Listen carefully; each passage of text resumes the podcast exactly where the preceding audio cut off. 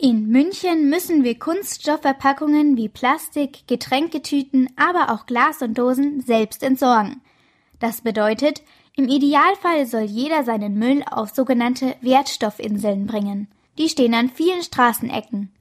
Klaus Thielmann arbeitet bei der Entsorgungsfirma Remondes. Er weiß, was mit dem Müll passiert, wenn er entsorgt wird. Unsere LKWs entleeren das in ihrem Aufbau hinten. Das ist so ein Aufbau, der verpresst so ähnlich wie ein Hausmüllauto, nur dass eben von oben der Abfall eingegeben wird. Und danach fahren unsere LKWs diese Abfälle zu unserem Standort in München. Da wird dann alles angeliefert und von dort holen dann andere Unternehmen das Material zur Sortierung ab. Das bedeutet also, die Firma Remondes kümmert sich erstmal nur um die Leerung der Tonnen und um das Sammeln des Plastikmülls. Von den anderen Unternehmen wird er dann in Sortieranlagen weiterverarbeitet. Es gibt unterschiedliche Kunststoffarten. Das erkennen nahe Infrarotscanner an der, an der Struktur der Kunststoffe. Das erfolgt heute ziemlich automatisch und rein technisch. Also das ganze Sortieren muss man sich heute vorstellen wie ein riesiges breites Sortierband, an dem überall Maschinen drüber hängen oder drunter hängen die dann die Materialien erkennen und dann auspusten und damit aussortieren. Etwa 65 Prozent des Mülls müssen dabei in den Sortieranlagen recycelt werden. So schreibt es das Gesetz vor. Deswegen ist es auch so wichtig, dass wir auch im Vorhinein den Plastikmüll trennen. Das hat ja zwei Effekte. Alles, was der Bürger zum Depotcontainer bringt, geht in Sortieranlagen und kann dann ja auch wiederverwertet werden also nochmal in einen Kreislauf zurückgebracht werden. Wenn der Bürger oder die, die Einwohner von München ihre Verpackungen in den Restmüll schmeißen, wird er gleich verbrannt. Also dann ist er weg. Wenn altes Plastik recycelt wird, muss nicht so viel neues Plastik hergestellt werden.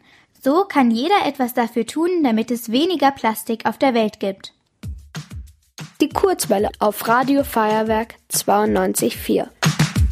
Die Natur kann einen Apfelstrunk innerhalb eines Monats zersetzen. Eine normale Chipstüte dagegen braucht bis zu 100 Jahre. Die Natur kann also mit Plastik nur sehr schlecht umgehen. Lea arbeitet bei Green City und weiß, welche drei Hauptprobleme durch den Plastikmüll entstehen können.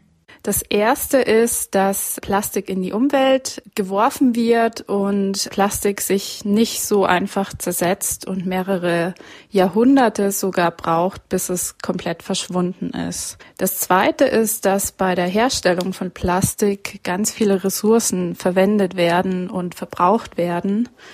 Das dritte ist, dass Plastik auch für uns Menschen gesundheitliche Schäden hervorrufen kann. Wenn Plastik also einmal in unsere Umwelt gelangt, bringt es einen ganz schön weiten Weg hinter sich. Wenn wir uns mal vorstellen, dass wir einen Joghurtbecher zum Beispiel wegschmeißen auf die Wiese, der kann dann durch den Wind oder durch Tiere in den Fluss gelangen und der wird dann weiter transportiert Richtung Meer. Und auf dem Weg zersetzt er sich in kleine Teile, das heißt dann Mikroplastik.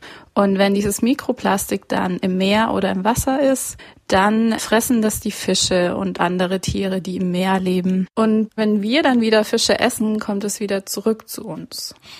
Das Plastik gelangt in der Natur in einen ewigen Kreislauf.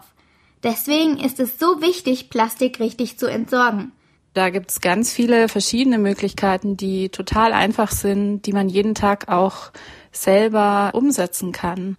Eine ganz einfache Sache ist, wenn wir mehr Leitungswasser trinken und dadurch die ganzen Plastikflaschen vermeiden. Also jedes Kind oder jeder Mensch kann seine eigene Flasche einfach mitnehmen. Da werden schon mal ganz viele Plastikflaschen gespart. Eine andere Sache ist, wenn man einkaufen geht, kann man seine eigene Tasche mitnehmen und loses Obst und Gemüse einkaufen. Außerdem gibt es jede Menge Tipps und Tricks, wie wir im Alltag weniger Plastik nutzen können.